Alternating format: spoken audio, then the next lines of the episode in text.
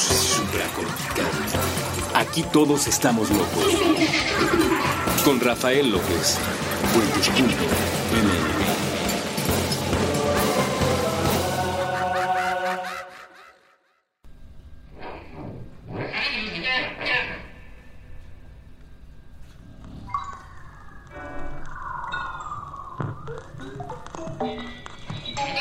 y bienvenidos una vez más a este programa que se llama Supracortical.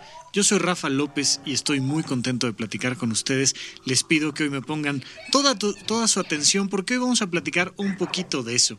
Eh, la próxima semana tendremos un, invitado muy especial. Vamos a hablar finalmente de una de las prácticas que se relacionan mucho con la religión y la, la, filosofía, pero en realidad tienen, tienen mucho que ver con un asunto de salud mental, de, plenitud de vida, que es la meditación. Y para hablar de la meditación, curiosamente, antes tenemos que platicar un poquito de qué demonios es la atención. Así es que les pido que me pongan toda su atención si ustedes gustan y si lo hacen, se los agradeceré muchísimo. Vamos a platicar un poquito hoy de eso. Entonces, bueno, eh, es muy importante que comprendamos que nuestro cerebro es un, sistema, es una computadora que requiere ponerle atención al mundo que está allá afuera. Eh, pero no le puede poner atención a todo al mismo tiempo. Tiene que ser un poquito más selectivo y decir, bueno, voy a poner atención a esto y a aquello. Yo recuerdo hace muchos años, no tantos, pero tampoco tan poquitos, que tuve la oportunidad de ir a Papalote, Museo del Niño, que por, supuesto es, una de esas experiencias que creo yo que valen la pena eh, cumplir cuando uno viene o vive en la Ciudad de México. Y en Papalote, Museo del Niño, había una pequeña sección donde te hacían un ejemplo de lo que es la atención y cómo tu cerebro va filtrando estímulos atencionales y va siendo cada vez más selectivo y poniendo la atención a lo que él considera que es importante. Ya lo platicaremos en un ratito más, pero de hecho la magia no es otra cosa que la máxima capacidad para manipular la atención de un público, ya sea una sola persona o, cientos o, quizá miles de personas tiene que ver más con el manejo de atención que con otra cosa. Cuando estaba yo ahí en Papalote, Buceo del Niño, te ponían eh, una pared en medio donde tú ponías, de cuenta, tu nariz y entonces de un lado, la, la pared quedaba enfrente de ti y, quedaba, digamos, perpendicular.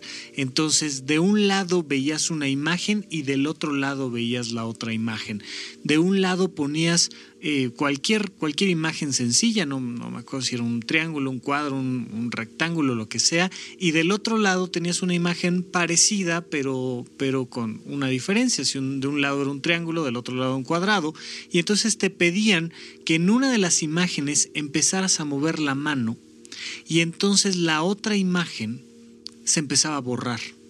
¿Por qué se borraba? Porque tu cerebro, aunque estás viendo las dos imágenes al mismo tiempo, tiene la capacidad de borrar aquellos elementos que no considera importantes. Cuando tú sales a la calle, no lo ves todo. Puede pasar frente a ti carros rojos, azules, una ambulancia, eh, un, autobús, puede pasar una persona, un niño. Hay demasiados estímulos en nuestro entorno todo el tiempo. De hecho, desde que te despiertas en tu propio cuarto, pues está la luz, los libros, la televisión, este, cómo te sientes, alguna agrura, asuntos eh, relacionados con con tu salud, tu descansar, tu mil cosas. Y puedes tener las pastillas y mil y un cosas que hay en torno a ti. ¿Qué hace tu cerebro que dice, bueno, vamos a determinar cuáles son los elementos más importantes y esos son los que van a existir? El resto de los elementos están, pero de alguna manera desaparecen para ti. La realidad, más que ser eh, una captación de los hechos que están allá afuera, es un constructo. Tu cerebro toma elementos y los convierte en reales. No captamos la realidad, construimos la realidad. Esto es algo fundamental que tenemos que considerar todos los días porque vamos por la vida creyendo que sabemos cómo es el mundo y no es cierto. Un niño ve el mundo diferente de como lo ve un joven y un joven lo ve diferente de como lo ve un adulto.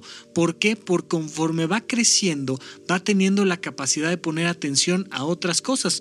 Cuando eres un niño y abres un libro, ves unas cosas. A lo mejor te llama más la atención el tamaño del libro, la textura del libro, la portada del libro y cuando vas creciendo dices, no, pues es que me gusta el título o que hable de tal tema o que haya alguna foto o X o Y y cuando eres más grande dices, no, es que este libro tiene una implicación histórica y lo editó tal persona y entonces le pones atención al nombre del autor o le pones atención a la fecha de publicación o le puedes poner atención a la casa editorial que es información que ahí estaba, es el mismo libro.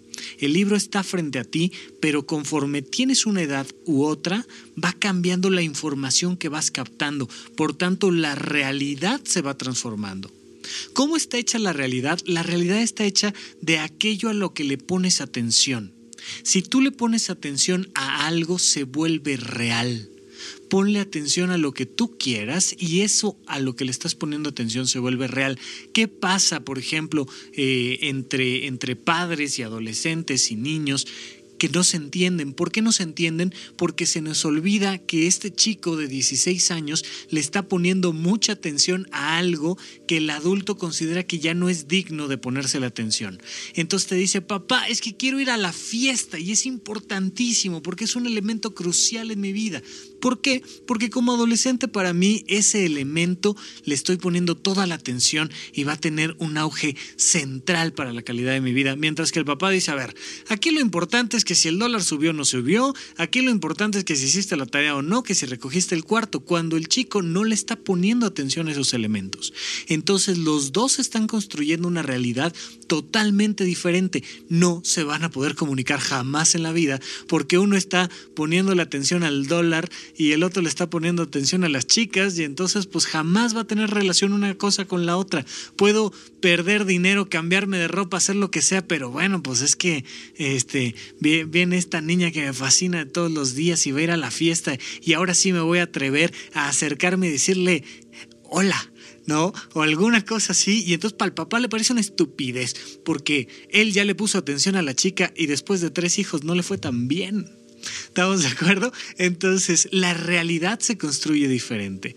La realidad se construye dependiendo de la capacidad que tenemos para poner atención. Fíjense que hay algo muy curioso. Cuando llegamos a los 40, 50, 60 años, cada vez más le vamos poniendo atención a las cosas que se nos olvidan. Y entonces decimos, ah, ya me dio Alzheimer y llegan y te dicen, doctor, es que tengo problemas de memoria. A ver, ¿cuáles? Pues fíjese, tuve 36 problemas de memoria esta semana.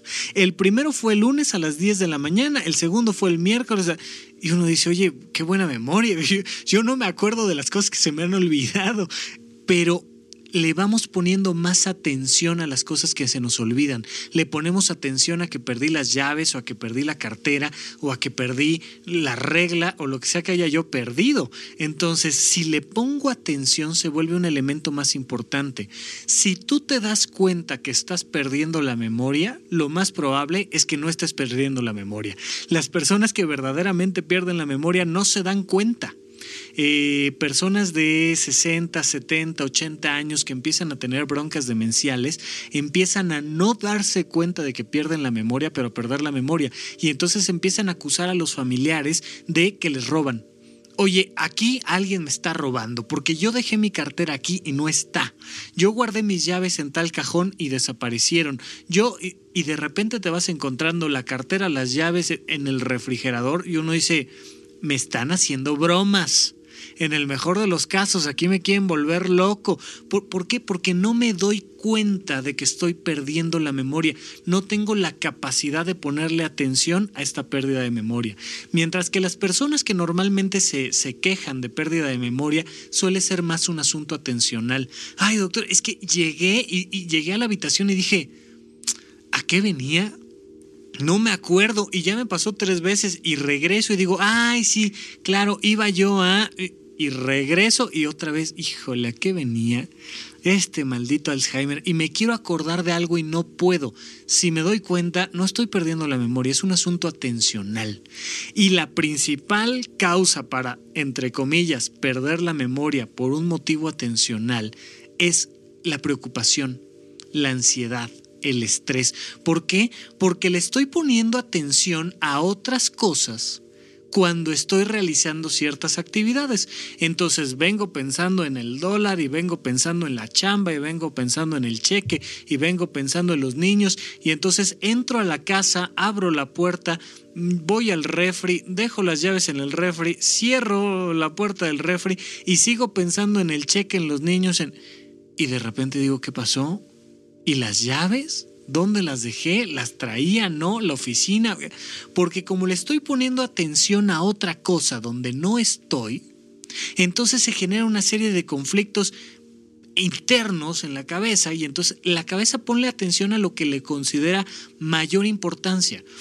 Después me doy cuenta que dejé las llaves en el refri y digo, bueno, ¿a qué hora? Pues estamos locos o qué pasó.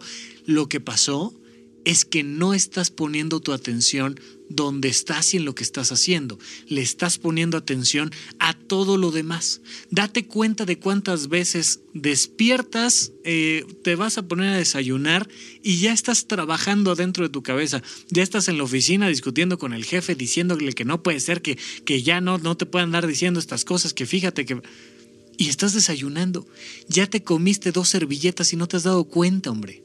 Hay que volver a poner atención a nuestra vida diaria porque donde ponemos la atención, creamos la realidad. Hay algo que se llama por ahí trastorno por déficit de atención. Es bien divertido para nosotros los que tenemos un poquito de eso. Porque verdaderamente te das cuenta de que cuando no tienes la capacidad de poner atención, las cosas se te olvidan, se te pierden cosas, incluso vives una vida diferente. No consideras un objeto perdido hasta que no hayan pasado ya ocho días y lo hayas buscado en 36 lugares diferentes. Ya entonces ya lo consideras perdido. Normalmente dejamos el último lugar que es el más probable para encontrar las cosas. No vaya a ser que empecemos por ahí, no está, y entonces sí nos mete en un tema de angustia. Bueno, el déficit de atención existe y te complica mucho la vida. Yo tengo por ahí una amiga a la que ella sabe quién es, le mando un gran saludo, que se estaba despidiendo de mí. Un día estábamos trabajando en, en, el mismo hospital y entonces empezó a guardar su libreta, su pluma, sus audífonos, pero como al lado había un cenicero, pues también lo guardó y como al lado había no sé qué, también lo guardó y estaba guardando todo lo que estaba en el escritorio mientras se despedía, porque bueno, le agradezco, me estaba poniendo su atención a mí. Donde pongo la atención es la realidad que construyo. De hecho, hay, toda una discusión sobre qué es la conciencia y qué es el nivel de conciencia. A los neurólogos no les gusta hablar, por ejemplo, del nivel de conciencia, les gusta más hablar del estado de alerta o sobre todo el nivel de despierto. Fíjense en esto, es muy interesante. Cuando estamos dormidos, estamos dormidos, pero no estamos muertos. Si hay un estímulo, lo captan nuestros sentidos y nos pueden despertar. ¿Qué tan dormidos estamos? Estamos tan dormidos como necesitamos la intensidad del estímulo para despertar. Hay gente que decimos tienen el sueño muy profundo. ¿Por qué? Porque entro con mariachis y todo el asunto y no se despiertan, los mueves y les dices, oye, ya, ya hay que irnos a la escuela y no se despiertan. Por más que estamos poniendo estímulos intensos, no se despiertan. Tienen un nivel muy profundo de sueño. Bueno, si tienen un nivel muy profundo de sueño, necesitamos hacer estímulos más fuertes para despertarlos. En cambio, hay personas que tienen el sueño más ligero, con estímulos muy pequeños. De repente por ahí este, llega, llega el chico a las 2 de la mañana y muy despacito abre la puerta y ya tiene a Santa Madre con tubos enfrente. Y uno dice, oh, pues que no estabas dormida, hombre te estoy esperando. Ah, ok, me estás esperando. Muchas gracias por esperar. gracias, vas a ver lo que te espera ti. Vamos a ver. Entonces, tienen el sueño muy ligero. ¿Por qué tienen el sueño muy? Porque además te acusan de que los despertaste. Pues es que me despertaste, llegas haciendo tal escándalo. Pues si no vas a abrir la puerta, pues por eso, ¿no? Eh, dependiendo de la capacidad que tenemos de captar estímulos externos, es nuestro nivel de alerta, nuestro estado de alerta. Los neurólogos distinguen el estado de despierto a cuando estoy dormido, a cuando estoy somnoliento, obnubilado o en coma. Si estoy despierto, pues entonces tengo la posibilidad de llevar una conversación con alguien. Para el neurólogo, el hecho de que alguien llegue caminando y se siente enfrente de él le da mucha información. Para empezar, sabe que tiene la capacidad de estar despierto, de captar estímulos, de, localizar la silla, de sentarse enfrente de la silla. Que una persona esté despierta y moviéndose es un grado de salud muy importante para el neurólogo. Bueno, ya si encuentra una persona en un hospital que está dormida, lo primero que hace es tratar de despertarla para evaluar su nivel de alerta. Entonces le dice, este señor Pedro, ¿cómo está? Buenas tardes, buenas noches, buenos días. Y entonces el señor Pedro medio despierta y le pone ojos de qué pasó, pues dónde estamos. Y precisamente lo que hace el neurólogo ahora es preguntarle qué tanta capacidad tiene de percibir estímulos externos. Entonces le dice, oiga señor Pedro, ¿y como qué hora del día es? ¿Será de día? ¿Será de noche? ¿Cómo a qué hora son? ¿Por qué? Porque tenemos la capacidad de voltear, ver una ventana, ver la cantidad de luz, quién está, cómo se está moviendo el cuarto para decir, bueno, pues son más o menos 10 de la mañana, o son 2 de la tarde, o serán, este, es de noche, o esa capacidad que tiene el ser humano le da al neurólogo mucha información, el poder distinguir estímulos externos. Si el, si el paciente está somnoliento, le dejas de hablar y se vuelve a quedar dormido, pero le hablas y vuelve a despertar. Cuando la persona está obnubilada, está un poco más dormida todavía. Le hablas y nada más hace como, como si estuviera en fiesta de viernes, ya sabes, este, fiesta de viernes que ya es sábado, ¿no? Entonces ya hablan así como medio balbuceando y ya no saben dónde están y quién es y ya le están diciendo mejor amigo a alguien que apenas si conocen y ya no captan bien estímulos. Bueno, cuando estás obnubilado ya estás como más dormido que despierto y por más fuerte que hagas el estímulo ya no puedes despertarlos. Hay un siguiente estado que es el estado de coma. Cuando estás en coma, te pueden ejercer estímulos dolorosos, te agarran un dedo con una pluma y que eso duele mucho, te hacen eh, ciertas maniobras en el esternón, detrás de las orejas y te obligan a despertar y no despiertas. Te pueden gritar, abrir los ojos, levantar los párpados y no vas a despertar porque estás en coma.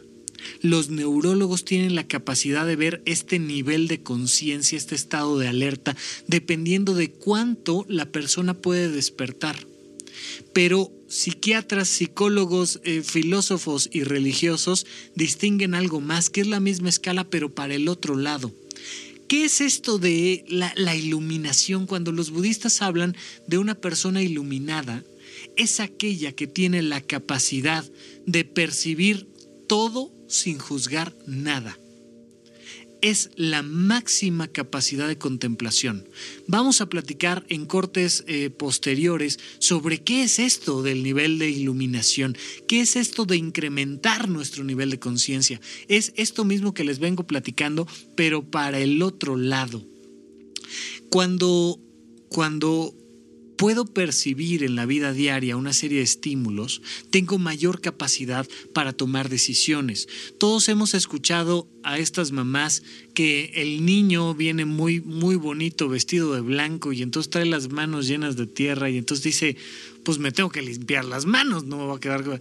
¿Qué es lo más cercano que tengo? Pues el pantalón. Entonces me voy a limpiar el pantalón y llega mamá y dice, ¿qué no te fijas? Y yo siempre he pensado, la que no se fija, que el niño no se fija, es ella. Porque por supuesto que no se fija. Si se fijara, no lo haría. Ese es el elemento crucial que hay que entender de lo que estamos platicando. Si me fijo, no lo hago. Lo hago porque no me fijo. Entonces mi nivel de conciencia es más bajo porque depende de qué tanto puedo fijarme o no en los estímulos y dado lo que me fijo, construyo mi realidad y dada mi realidad, tomo decisiones sobre mi propia vida.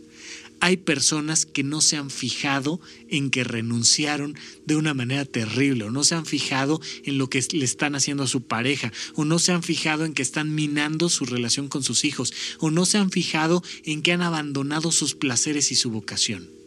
Mientras más capacidad tengo de fijarme, mientras más nivel de conciencia tengo, mientras más capacidad atencional tengo, mayor calidad va a haber en mi propia vida. Vamos a platicar un poquito más de esto cuando regresemos del corte. Estamos aquí en supracortical a través de puentes.me. Me da muchísima, muchísima, muchísima gratitud dentro de mí que ustedes estén eh, poniéndome atención. Ojalá lo estén haciendo plenamente. Vamos a regresar a platicar un poco más de esto. Regresamos aquí en supracortical.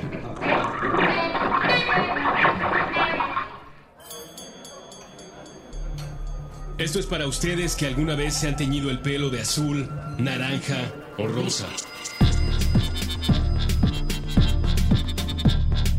Para ustedes que coleccionan. Para ustedes que leen. Para ustedes que se atrevieron a utilizar un tipo de prenda que nunca antes se habían puesto y así descubrieron que les iba bien. Para ustedes que visitaron la nevería y pidieron, aunque fuera una sola vez, sabores distintos a chocolate y vainilla. Para ustedes que cada noche de brujas se atreven a ser otros mediante el ilusionismo de la tela y la máscara. Se, atreven. Para los bronies, para los cosplayers, para todo tipo de laboratoristas de la realidad capaces de inventar esas nuevas formas del punk que escandalizan a los viejos dogmáticos punks. Para ustedes que se conectan y se emocionan con una idea. Tanto como para organizar más tarde una convención, un concierto, una feria. Para ustedes que están dispuestos a darle una oportunidad a lo nuevo. Para ustedes que cambian. Para ustedes que si es necesario se ponen a leer de derecha a izquierda. Para los que buscan un cuerpo más allá de su cuerpo. Para los que están finalmente y después de tantas dudas aprendiendo a cocinar, a cantar, hablar otro idioma. Para ustedes que están dispuestos a apretar más de un botón en busca de un programa. Para ustedes que se aventuran. Por ustedes, para ustedes, este brindis de sonido llamado Puentes.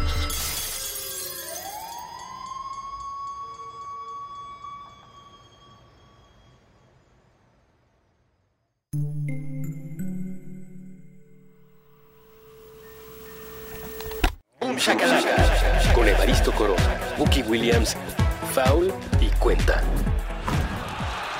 Nuevo episodio todos los sábados a las 10 de la mañana.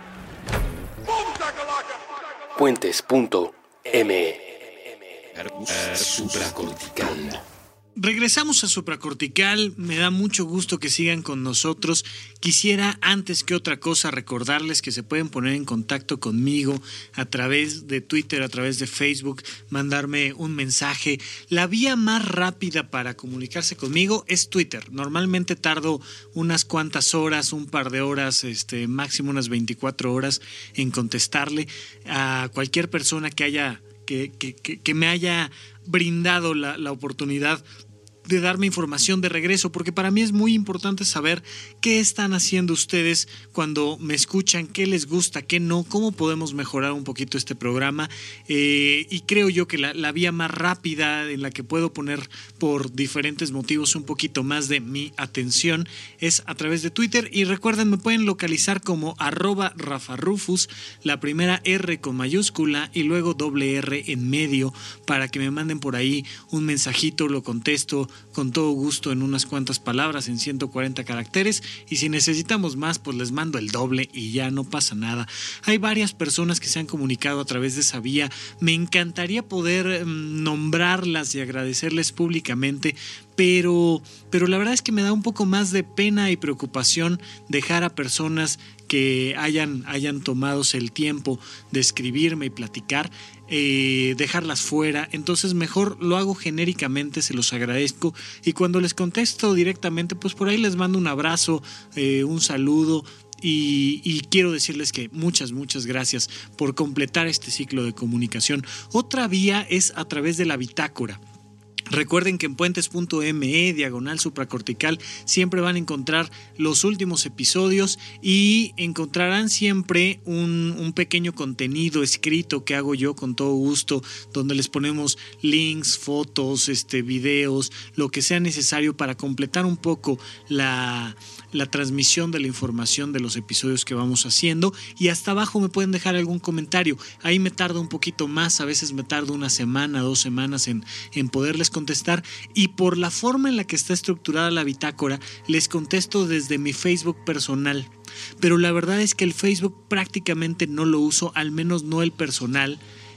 Y eh, a veces se, se, meten a mi perfil, me mandan un mensaje y como no los tengo agregados como amigos, entonces Facebook hace por ahí un, un filtro de los mensajes y me tardé, lo lamento muchísimo, con, con, un par de personas que me escribieron por ahí dos, dos meses, tres meses en, en contestarles.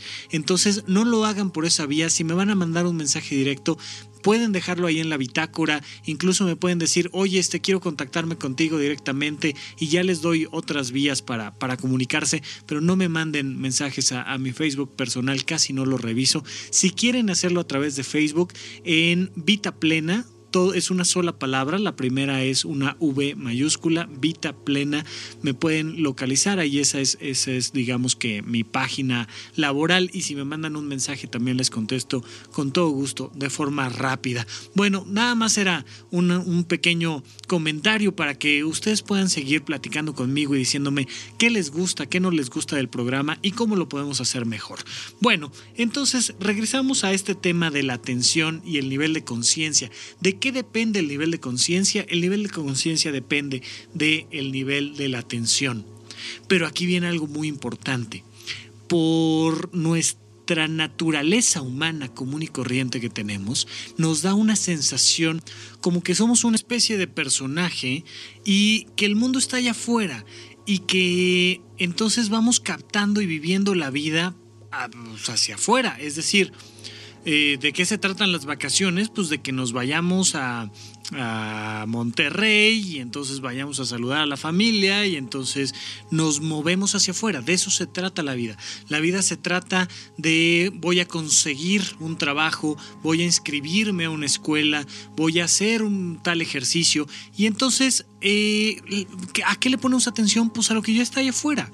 Salgo y veo mi carro. Oye, este, a ver, salí encuentro mi carro rayado, pues ¿a qué le voy a poner atención?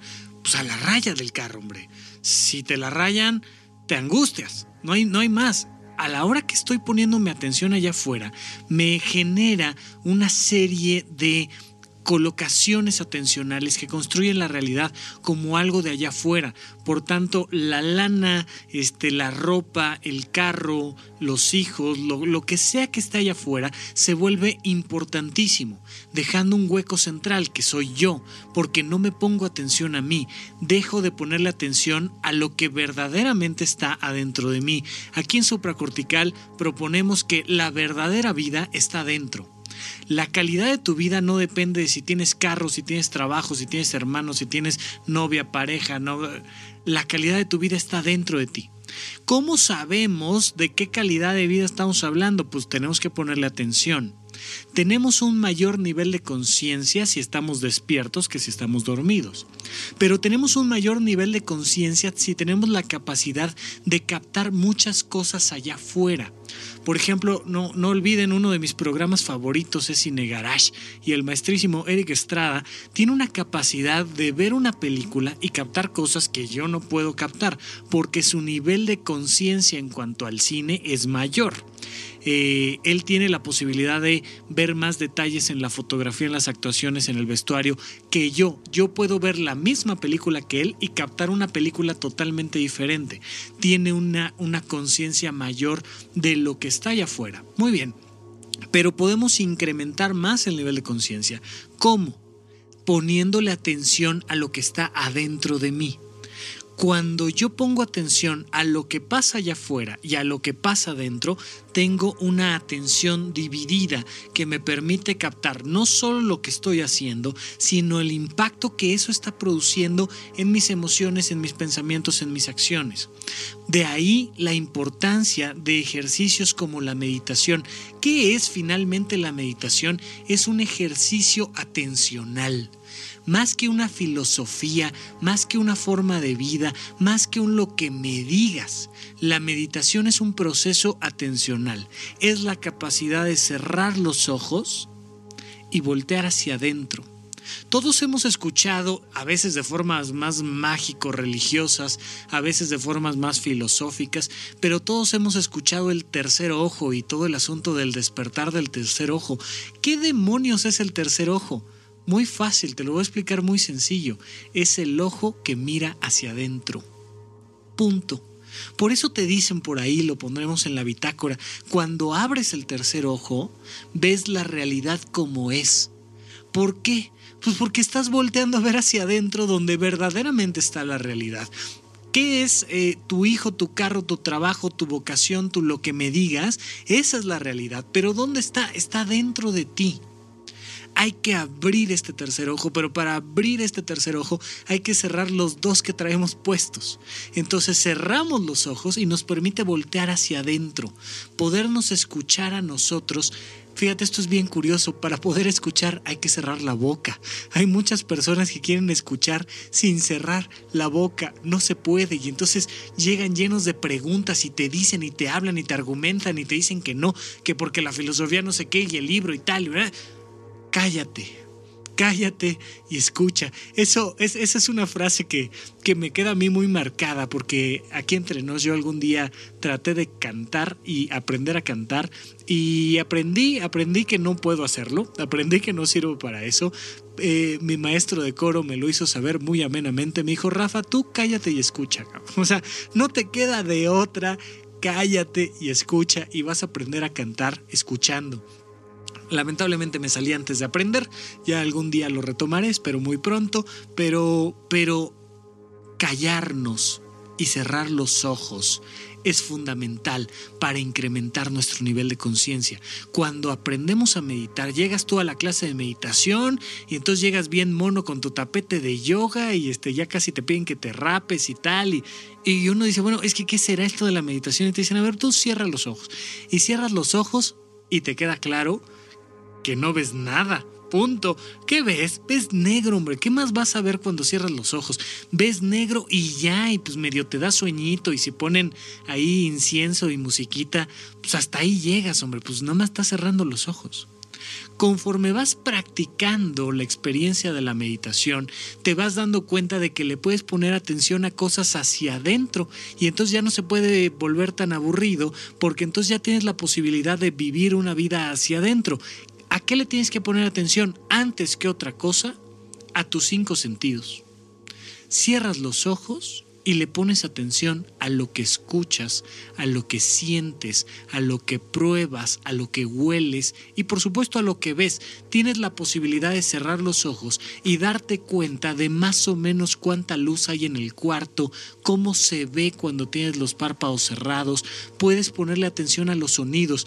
Uno de los primeros ejercicios que puedes tener cuando estás aprendiendo a meditar es poner atención voluntaria a los sonidos. Y entonces de repente te dicen, a ver, capta el sonido más lejano que puedas escuchar voluntariamente y empiezas a percibir una sutileza en los sonidos. La gente como el, maestrísimo Popes que me está ayudando aquí con la producción del audio, tienen un mayor nivel de conciencia en cuanto a la captación de sonidos. Tuve, tuve el gusto de ser invitado a, una expo en el World Trade Center hace unos días, el, el maestrísimo Popes me invitó y entonces había un aparato ahí lleno de botones y de lucecitas y unos audífonos y te, decían, ven, ven, ven, escucha. Y entonces te ponían los audífonos y escuchabas una canción. Y luego picaban dos, dos, dos botoncitos y pues como que escuchabas diferente, como, como más bonito, pero uno que no tiene el oído entrenado no escucha más. Ellos que sí, se ponían los audífonos, le picaban ahí en los botoncitos y tenían una experiencia religiosa, alias orgásmica, porque les fascinaban los cambios auditivos que habían percibido. Bueno, eso es un mayor nivel de conciencia. Cuando tú cierras los ojos, te enfrentas a volverte un poquito más experto en la captación de sonidos que hay en tu entorno. Y entonces te das cuenta de que están eh, los pajaritos, pero también el claxon, pero también un, niño llorando, también. Hay una escena de la película eh, El Camino del Guerrero, donde el maestro le dice al alumno, es que nunca está sucediendo nada, siempre está sucediendo algo. Y si abres tu conciencia, vas a tener mayor capacidad para percibirlo, pero para eso hay que cerrar la boca y cerrar los ojos y escuchar. Cierra la boca y los ojos y escucha, y vas a percibir cosas que normalmente no percibes. Percibe el aroma de las cosas, percibe el sabor de las cosas y vas a encontrar una capacidad para percibir cosas que normalmente no están en tu realidad. Por eso los budistas, por ejemplo, hacen e-, ejercicios como comer con los ojos cerrados. Si normalmente tienes la posibilidad de ver y tienes esta capacidad maravillosa que es la de la vista, un día ponte frente a un plato delicioso, riquísimo de lo que se te antoje y véndate los ojos y cómelo, despacio. Ponle atención a lo que sabe ¿Cuántas navidades no te has atascado de 36 platillos riquísimos diferentes y no te diste cuenta? Para cuando te diste cuenta ya lo estabas regresando, este, ya, ya eran 6 de la mañana y sí, o almacenando también puede ser para cuando te diste cuenta de lo que sabían, ya era demasiado tarde. Las navidades se van rápidamente entre los dedos, los cumpleaños, los festejos, los trabajos. Esta vida va pasando de una manera aceleradísima, entre otras cosas, porque no tenemos la capacidad de ponerle atención a lo que deberíamos de ponerle atención. Entonces vamos perdiendo la vida porque no estamos cerrando los ojos y disfrutando, volteando hacia adentro, Ponte a disfrutar de un desayuno un día con los ojos cerrados. Te vas a tardar el triple, sí, pero lo vas a disfrutar 100 veces más. Trata de ponerle atención a lo que sabe, a lo que huele, a cómo se siente. Cuando puedas hacerlo con los ojos cerrados y vendados, vas a poder después abrir los ojos e incrementar tu nivel de conciencia. Porque ahora no solo vas a tener la capacidad de disfrutar de su sabor, de su aroma, de su textura. Las personas que, que son grandes catadores de vino, por ejemplo, tienen la capacidad de tomarse una copa de vino, un trago de vino en 10 minutos. O sea, agarran la copa y la ven y la voltean y le hacen y la ponen contra luz y, y entonces van disfrutando de la experiencia de lo que ven y prueban la primera parte y perciben el aroma y entonces lo escupen y lo vuelven a probar y entonces sabe diferente y van captando elementos más sutiles. Tu vida está llena de sutilezas si te las pierdes, pierdes tu propia vida. Había una, una escena en, en, Gilmore Girls que, me gustó mucho alguna vez que la vi. Eh, hay una, una, chica, uno de los personajes, que todo el tiempo está acelerada y todo el tiempo quiere ir a algo más y entonces eh, ganar premios y sacar buenas calificaciones y discutir y ganar argumentos. Y, y, entonces llega un chico y le invita a salir y le dice, oye, es que fíjate que... y está hablando y hablando y hablando y sin darse cuenta concretó una cita romántica y entonces llega otro personaje y le dice, oye, oye, ¿te diste cuenta de que te acaban de invitar a salir? No, yo pensaba que estaba discutiendo, pues te invitaron a salir y quedaste para este viernes a las 8. No me digas, sí, oye, y me la pasé bien cuando me estaban coqueteando. Sí, te la pasaste padrísimo. Ay, qué bueno. Ah, porque si no, imagínate, me hubiera perdido la experiencia. Y te ponen gráficamente esta imagen de cómo vamos acelerados todo el tiempo por, por, por ofertas o por compras o por chamba, por lano, por políticos o por, por lo que sea. Les digo que, que e, este nuevo reglamento de tránsito tiene la única intención de que disfrutes un poco más el camino, porque te forzan a ir más despacito y entonces ponerle atención a cosas que antes no le ponías atención hay un matiz en la vida. Te puedes perder la vida de tus hijos. Especialmente los bodoques tienen la capacidad de crecer a una velocidad acelerada. Entonces estornudas y las cosas esas ya crecieron y ya aprendieron a hacer cosas que no sabían hacer. Si no les pones atención, te pierdes la infancia de tus hijos. Conozco por ahí dos, tres parejas que han tenido tres hijos porque se les pierde la época del bebé y dicen, oye, no, no pudimos disfrutar al bebé, vamos a echarnos otro porque este ya creció y ya como que ya, como que ya no sirve. Ya cuando dejan los pañales, entonces ya, ya no son tan lindos y tan agradables, vamos a hacer otro para ver si ahora sí le ponemos atención. Y chin, subió el dólar, me cambiaron de trabajo, me tuve que mudar, pues ni modo, tenemos que echarnos un tercero o un cuarto o un quinto como ciertos cuates que tengo yo, eh, donde, donde puedas finalmente ponerle atención y verdaderamente cuando le pones atención al desarrollo, a los primeros dos años, o sea, a los primeros 24 meses de tu hijo, la vida te puede cambiar si es que tuviste la posibilidad de disfrutar el matiz, pero no solo sus dos años, sus siguientes 20 o 30. Estamos muy acostumbrados a dejar pasar la vida y no ponerle atención. Por eso ejercicios como la meditación son fundamentales. ¿A qué vas a meditar? Sí a relajarte, hombre, sí.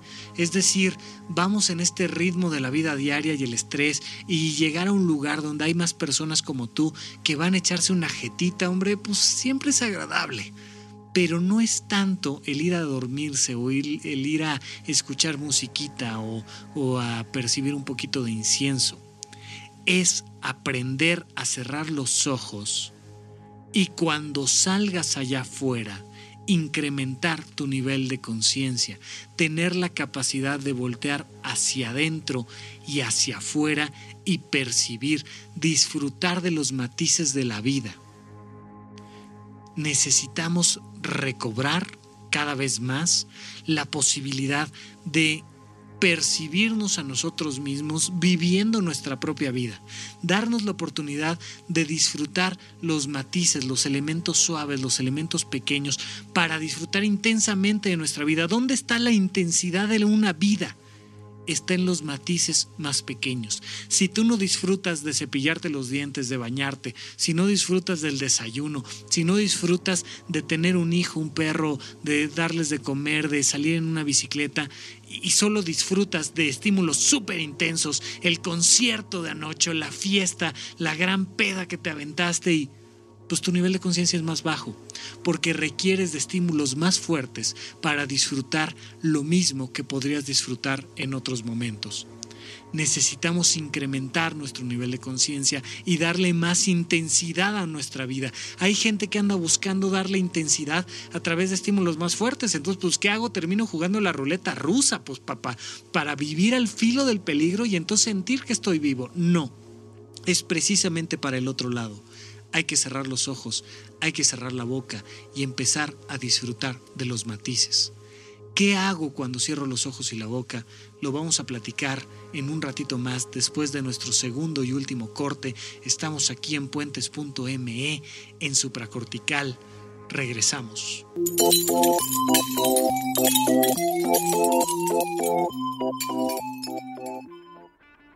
La gente de un lado del camino está tratando mal a la gente del otro lado del camino. La gente que tiene un trabajo está tratando mal a la gente que no tiene trabajo. La gente con una religión está tratando mal a la gente que tiene otra religión. La gente que escucha un tipo de música está tratando mal a la gente que escucha otro tipo de música. La gente que gusta un tipo de zapatos está tratando mal a la gente que gusta de otro tipo de zapatos. La gente que gusta de moverse en un tipo de vehículo está tratando mal a la gente que gusta de moverse en otro tipo de vehículo. La gente que está respirando está tratando mal a otra gente que también está respirando. La gente que gusta de un tipo de comida está tratando mal a la gente que gusta de otro tipo de comida. La gente que no usa drogas está tratando mal a la gente que se pregunta por qué no se pueden usar drogas. La gente en un lado del camino no escucha a la gente del otro lado del camino. Dinamita tus prejuicios. Construye puentes.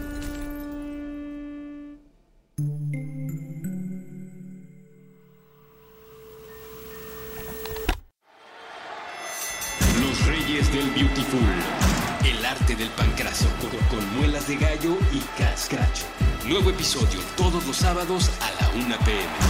Puentes.mmm.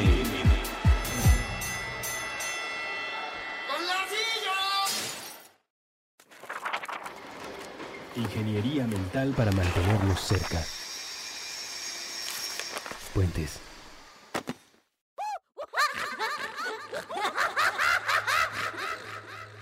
Regresamos a supracortical. Muchísimas gracias por seguirme poniendo atención. Ojalá tengan la oportunidad de percibir la, información que, que, estoy amablemente compartiendo con ustedes. Recuerden, como siempre, nunca me he declarado conocedor de la verdad suprema, pero llevo algunos años tratando de leer, aprender, escuchar a personas que creo yo de alguna manera han, han recolectado información fundamental, central para la calidad de vida. Y yo lo único que vengo a hacer aquí es compartirla. Para fines prácticos, aquí yo soy el monito cilindrero que hace agradable un poquito el asunto de la música, pero la información está ahí. La ciencia, la religión, la filosofía, la psicología, la psiquiatría, todas las ramas del conocimiento humano tienen mucho de cómo vivir una mejor calidad de vida. Mientras más les pongamos atención, mientras más leamos, sí, pero también mientras más veamos videos interesantes que vayan más allá de la de la golosina de humor que podemos ver mucho en YouTube, pero buscar información un poquito más profunda que te ayude a encontrar elementos de tu propia vida y cómo mejorarlo, desde cómo comprar un mejor carro hasta cómo meditar. Lo que me digas está perfecto. Incrementa tu conocimiento y vas a incrementar la calidad de tu vida Punto. Por supuesto también disfruta, ve comedia, ve videos, pero sal de tu zona de confort y ten la posibilidad de incrementar la información que llega a ti, te va a mejorar. Yo voy a hacer todo lo posible por tratar de resumirla, armarla, ponerla en un contexto de un audio de una hora y platicarla con ustedes. Ojalá les guste. Muchas gracias por la información eh, que me dan de regreso para que cada vez lo que estemos generando aquí de contenido sea justo de lo que quieren ustedes que platiquemos. Bueno, entonces seguimos platicando un poquito del asunto de la atención y me meto ya a algo que se ha puesto un poco de moda, aunque no tiene nada de nuevo, que es la atención plena. ¿Qué es la atención plena? Es una palabrita, un grupo de palabritas que hacen referencia a la meditación. ¿Y por qué es atención plena? Porque plenamente pongo mi atención adentro de mí y afuera de mí.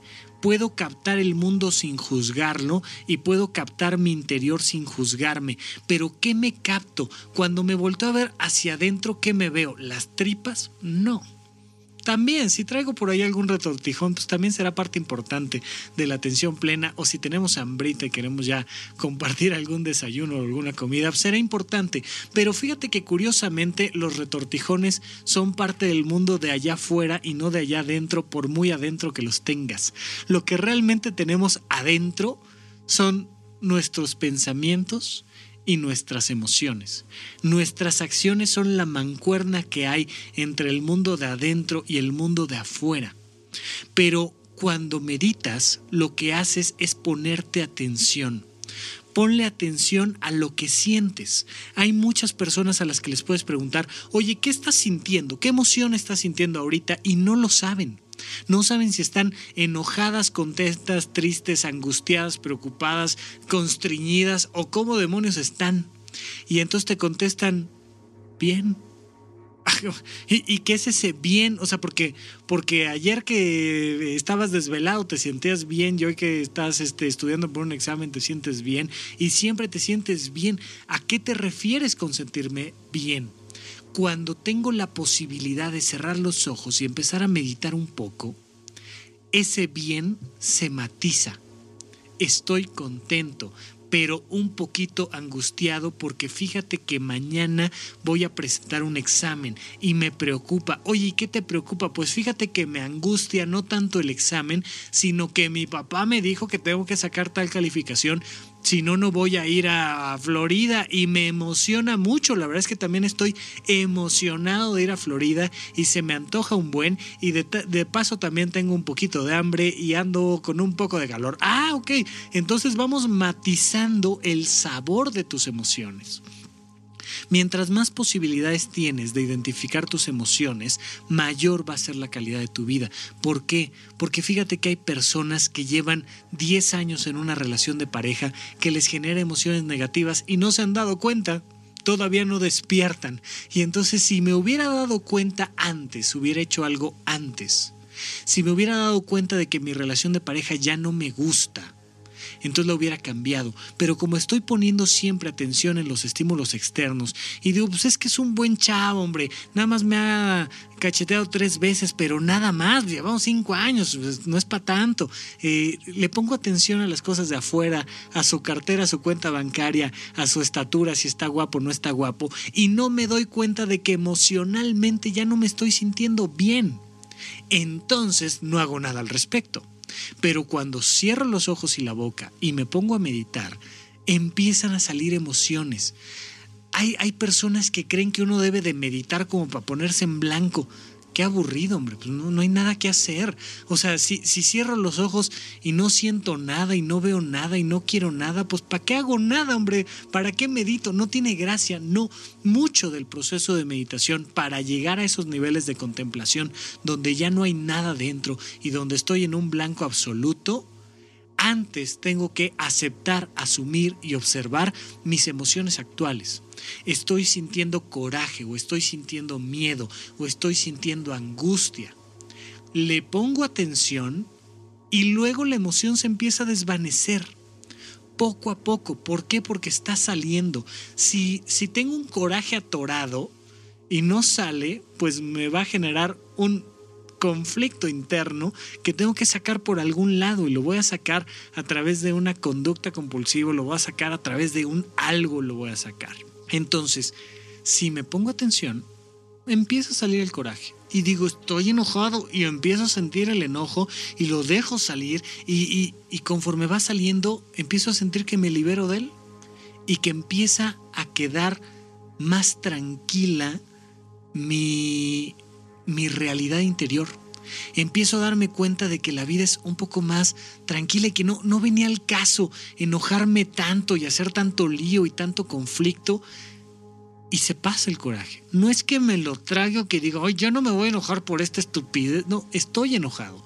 Tengo que aceptar que estoy enojado y expresarlo, cerrar los ojos y la boca y sentir el enojo y pasa. Hay una, una vieja historia que no, no me acuerdo cuántas veces la he repetido, pero va un, un maestro budista con su alumno en la montaña y están a punto de pasar a través de un riachuelo y en ese momento una carreta casi los aplasta y entonces el alumno se enoja con la carreta y se encabrona y entonces el maestro lo ve, cruzan el riachuelo y le dice el maestro, ¿sabes qué? Traigo un poquito de sed, regrésate al río y, y tráeme un poquito de agua el alumno regresa al riachuelo y se da cuenta de que la carreta lo ensució. Y toda el agua que está ahí ahora está sucia. Y entonces se enoja y se frustra y, dice, no puede ser que esta maldita carreta... y se da cuenta que lo único que puede hacer es esperar a que el agua se limpie. Espera, espera al lado del riachuelo y poco a poco el agua se va limpiando. Y en ese momento el alumno comprende. Mi maestro me está dando una lección mi mente es el riachuelo y me acaba de pasar por encima una carreta. Y entonces juzgué a la carreta y entonces traigo la mente hecha un desorden. Lo único que tengo que hacer es esperar. Me siento al lado del, del riachuelo y no me peleo con el agua sucia, la dejo correr. La dejo correr y el agua se limpia. Esa es nuestra vida diaria. El problema es que salimos y está el tráfico y están este, los impuestos y está este, la petición amorosa de mi esposa de que ya pague el súper o lo que sea que tenga y entonces me van pasando carretas por encima y todo el día traigo el agua contaminadísima. Y digo, es que qué vida tan estresante. Pues sí. Si no te sientas al lado del riachuelo un ratito y dejas que las emociones fluyan, Nunca vas a tener una vida en paz, porque no se trata de si las carretas pasan o no pasan, se tratan de que no contaminen tu mente, de que puedas estar tranquilo, de que puedas fluir con el pasar de los hechos en los propios días de nuestra propia vida. Entonces, cuando meditamos, cerramos los ojos y dejamos fluir las emociones. Las dejas fluir, las contemplas, no las juzgas, las dejas estar y se van saliendo y se van dulcificando y entonces sales de la práctica de la meditación mucho más tranquilo, mucho más relajado. No tiene nada que ver con la religión, no hay que rezarle a nadie, no hay que hincarse ante nadie, hay que ponerse atención a uno mismo. Esta atención plena a mis emociones me permite salir de ahí mucho más relajado. Pero hay un nivel más, que es ponerle atención a mis pensamientos. ¿Qué estoy pensando? Porque fíjate que a final de cuentas, las emociones, más que ser un algo, son una alarma, son una brújula. Tú sabes si estás haciendo bien tu propia vida si tus emociones son positivas. Tú sabes si estás haciendo mal tu propia vida si tus emociones son negativas. Cuando mis emociones están en una perspectiva esa es la calidad de mi vida, pero son más una alarma. Cuando pasa la carreta me enojo. ¿Pero qué es la carreta? La carreta es un pensamiento. La carreta es lo que estoy pensando de lo que me está sucediendo. Fíjate, cuando tú sacas, no sé, este 5 en un examen, piensas una cosa.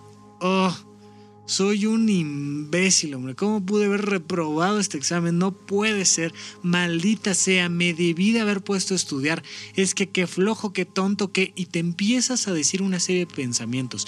Te avientas carretas hacia adentro. Y entonces estos pensamientos contaminan tu cabeza. Inmediatamente tus emociones empiezan a responder a eso. ¿Qué están diciéndote tus emociones que estás pensando estupideces? Si estás sintiendo una emoción negativa, es una alarma directa de que estás pensando tonterías, estás pensando que no sirves, estás pensando que no vales, estás pensando que nadie te quiere, estás pensando que no te respetan, estás pensando una serie de cosas que contaminan tu mente. ¿Qué es el estrés? El estrés a final de cuentas es pensar mal de mí cuando yo pienso mal de mí y me digo cosas a mí, en ese momento se genera el estrés, se generan todas las emociones negativas que provienen. ¿De qué sirve la meditación? De ponerle atención a tus pensamientos. Ponle atención a lo que estás pensando. Hay muchos que dicen, ay, es que no puedo meditar porque estoy pensando estupideces. Precisamente, hombre, ponle atención para que se salgan. Decía por ahí un, un amigo mío, dice, fui al doctor y, le dije, ¿sabes qué, doctor? Es que traigo así como, como diarrea. No me digas, sí. Oye, pues mira, te voy a recomendar algo muy bueno. Cuando, cuando vayas al baño, apriétate la cabeza. Achis, ¿me va a quitar la diarrea? No, pero te va a ayudar a que se salga toda la mierda que traes allá adentro. Eh, y entonces el apretarnos la cabeza nos permite quitarnos pensamientos negativos. No lo hagas, medita. Es una buena manera de hacer que pase toda esta vida y que vayan fluyendo los pensamientos negativos y se salgan. Porque al final no te puedes salir de ti mismo. Tu vida es tu vida. Como sea que esté allá afuera, es tu propia vida. Entonces, vamos a dejar que pensamientos y emociones negativas salgan cómo, como quieras. Hay gente que saca los pensamientos y las emociones negativas en un videojuego. Hay gente que saca los pensamientos y las emociones negativas en una actividad recreativa.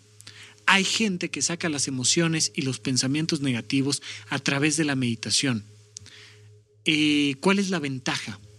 La ventaja es que no siempre puedes estar teniendo una actividad recreativa, no siempre puedes estar en la playa sacando pensamientos y emociones negativas, no siempre puedes estar jugando este Xbox o Play o lo que tú estés jugando, no siempre tienes esa posibilidad, pero siempre tienes la posibilidad de ponerte atención. Y si te pones atención sacas emociones y pensamientos negativos, sacas el estrés para fines prácticos. La gran ventaja de la meditación es que es gratis y te la llevas a todos lados. Si pagas por un curso de meditación, no pagas por la meditación, pagas por el lugar, por el incienso, por las campanitas, por las batitas, por lo que sea que estés pagando, pero no por la meditación. La meditación es gratis. La puedes hacer. En cualquier lugar te puedes sentar, cerrar la maldita boca y los ojos y ponerte atención. ¿Hace cuánto tiempo que no te pones atención? ¿Hace cuánto tiempo que no te pones a platicar tú contigo y preguntarte si te gusta lo que estás haciendo con tu propia vida? ¿Hace cuánto que no te pones la atención suficiente para elevar la calidad de tu propia vida? En forma práctica o en forma simbólica es lo mismo. Ponte atención. ¿Qué tienes que ponerte atención? Ponte atención a lo que piensas, a lo que sientes y a lo que haces. Si puedes y quieres, te recomiendo muchísimo la práctica de la meditación. Vamos a tener por aquí un invitado la próxima semana que nos va a hablar del proceso de meditación. Es un médico, curiosamente, porque hoy en día la medicina, especialmente la psiquiatría, ha estado estudiando muchísimo sobre la meditación. Yo tengo por ahí un video que hice pues muy sobre las rodillas, pero lo hice con todo cariño en YouTube sobre meditación y ciencia, sobre mindfulness, porque yo, yo establecí una ponencia en el Instituto Nacional de Psiquiatría hace un par de años sobre los últimos estudios científicos que hay en torno, y entonces presento datos duros sobre qué ha demostrado la meditación. Entre otras cosas, ha demostrado un incremento de la capacidad cerebral ciertas áreas del cerebro como el hipocampo crecen y funcionan mejor en personas que practican la meditación. Bueno, les vamos a poner por ahí el link del video por si tienen... Eh, es un poquito largo, creo que me aventé una hora en el video de YouTube y para el promedio de los videos que duran cinco minutos, tres minutos y sobre todo para el promedio de atención que le ponemos a los videos que dura la mitad de eso, pues es un video muy largo. Pero si tienes ganas de aprender un poquito más sobre las, las últimas, al menos hasta el 2014, eh, aportaciones científicas que hay en torno a la meditación, pues ojalá te guste. Pero meditar es algo que a final de cuentas, pues puedes ver cómo lo hacen otros y puedes ir a cursos y puedes hacer mil cosas, pero nadie te puede enseñar a meditar tu propia vida. Tienes que hacerlo tú. Tienes que aprender a sentarte, cerrar los ojos, cerrar la boca y preguntarte qué demonios estoy sintiendo, qué demonios estoy pensando y cómo hacer que esto fluya y se salga y me deje un poco más en paz. ¿Por qué? Porque la raya en tu carro va a significar cosas diferentes si aprendes a meditar.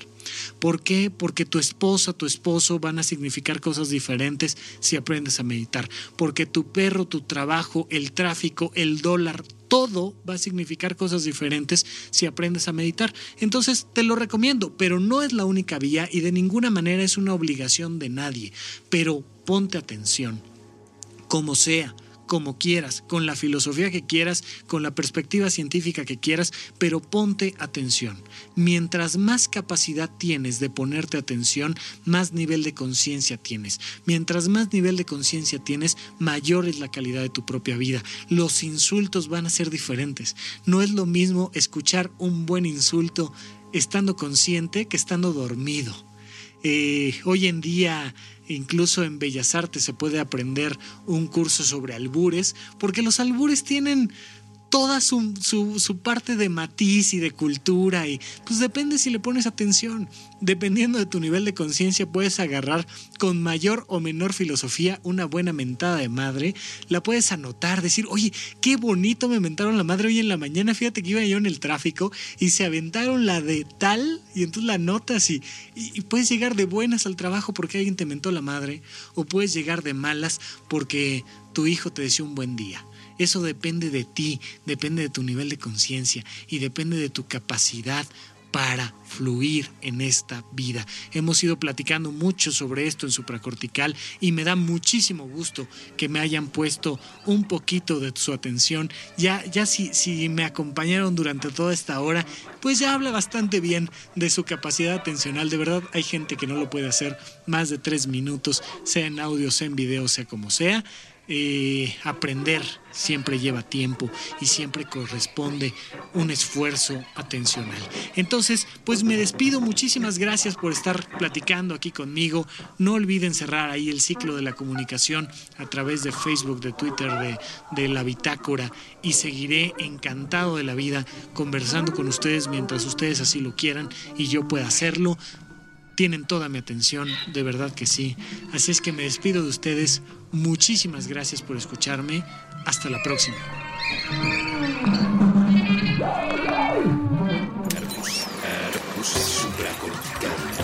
Aquí todos estamos locos. con Rafael López.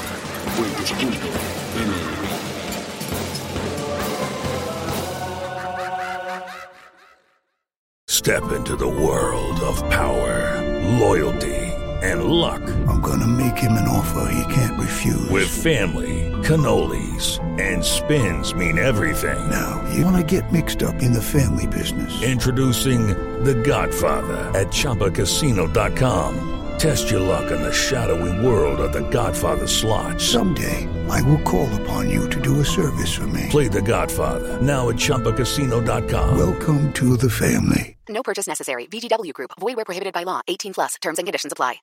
¿Quieres regalar más que flores este Día de las Madres? The Home Depot te da una idea. Pasa más tiempo con mamá plantando flores coloridas, con macetas y tierra de primera calidad para realzar su jardín. Así sentirá que es su día todos los días. Llévate tierra para macetas Bigoro por solo $8.97 y crece plantas fuertes y saludables dentro y fuera de casa. Recoge en tienda y sigue cultivando más momentos con mamá en The Home Depot. Haces más, logras más. Más detalles en homedepot.com diagonal delivery.